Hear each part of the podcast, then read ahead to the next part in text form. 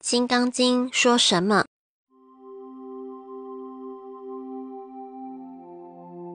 第四品，妙行无住分，第一等和次等，无所住，不住色，不住声香味，内处妙乐的菩萨，雁过长空。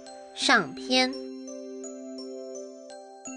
第四品，妙行无住分，复次须菩提。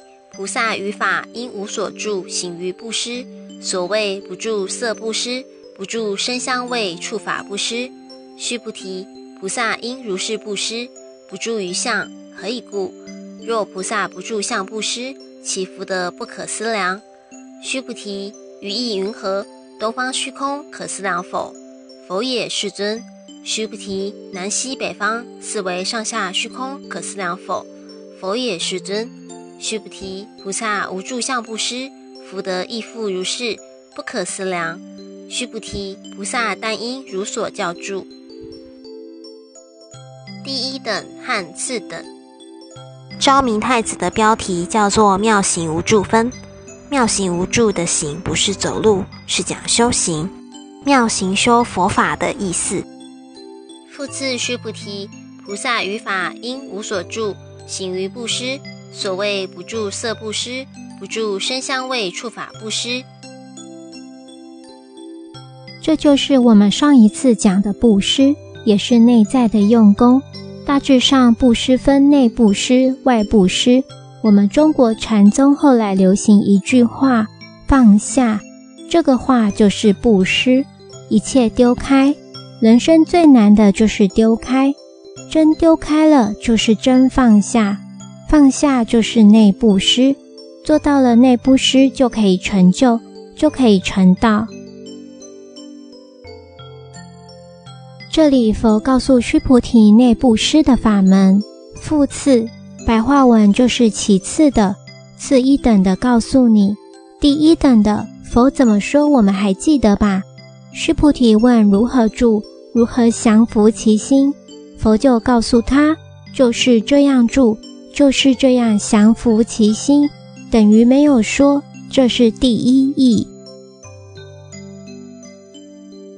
第一义很难懂，大家都看过《西游记》，唐僧取经，唐僧到了西天，见到了佛，佛就把大徒弟迦摄尊者找来说：“他们从东方正旦中国来的，很辛苦啦，功德圆满，你把书库打开。”把最上等的佛经给他们带回去。当唐僧带领三个徒弟到图书馆门口取经的时候，守门的说：“拿红包来。”孙悟空气得拿起棍子就想打。唐僧说：“你不要动粗了，这是最后一步，不然我们那么辛苦，不是白费了吗？”我们没有钱，却有一件袈裟，拿到当铺里当了，给他红包。孙悟空又气又骂的，迦摄尊者很难为情，所以庙子里所的迦摄尊者都是歪着脖子缩着头。其实《西游记》只是小说，最后拿到了经典，到了山门口，孙悟空跟师傅吵，说那个老和尚靠不住，还要我们红包，要把经打开看看，结果发现佛经上一个字都没有，只是白纸。孙悟空立刻大吵大闹，被佛听见了，就叫迦摄尊者来问。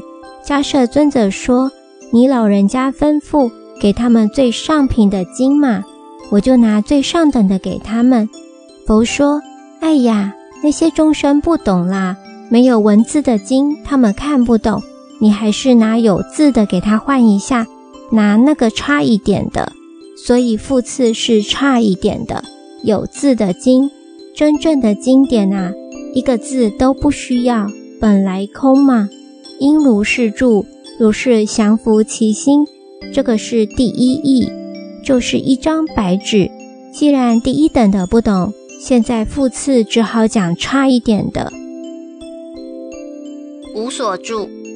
佛告须菩提：我告诉你，一个真正修行的人怎么修？菩萨于法应无所住。就是这一句话。此心应该随时随地无所住。如果你此心随时在空的境界上，那已经错了，因为你住在空上。如说此心住在光明上，或住在气脉上，都错了，因为那不是无所住。因无所住，行于布施。什么叫修行？念念皆空，随时丢，物来则应，过去不留。就算做了一件好事，做完了就没有了，心中不存，连好事都不存在心中。坏事当然不会去做了。布施，随时随地无所住。譬如今天有人批评你，骂你两句，你气得三天都睡不着觉，那你早住在那个气上。今天有一个人瞪你一眼，害你夜里失眠，你早住在人家那个眼睛上了。任何境界都无所住。我们看这一边，那一边就如梦一样过去了，没有了。回头看另一边，这一边做梦一样就过去了。但是我们做不到无所住，我们永远放不下。小狗没有喂啦，老爷没有回来啦，这一切都不要去管它。无所住，行于布施，布施就是通通放下。下面告诉我们所谓不住色的布施。牟尼精舍成立宗旨，经由南海普陀山观世音菩萨大士亲自指点，是一门实际的修行法门，借由实际解决众生累劫累世因果业障问题，治因果病，而将佛法落实到家庭生活中，普度慈航。牟尼精舍。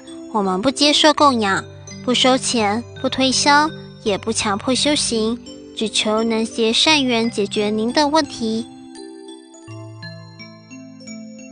我们专解因果事件、因果问题，治因果病，无论婚姻、家庭、事业、家族、顾及、学业，欢迎有医生看到没医生，有神问到没神者，不妨一试。牟尼金舍地址：台湾彰化县西周乡朝阳村陆军路一段两百七十一号。只有星期天早上才开办祭事，欢迎来信摩尼金社电子信箱，或上网搜寻摩尼金社部落格。祝福您，阿弥陀佛。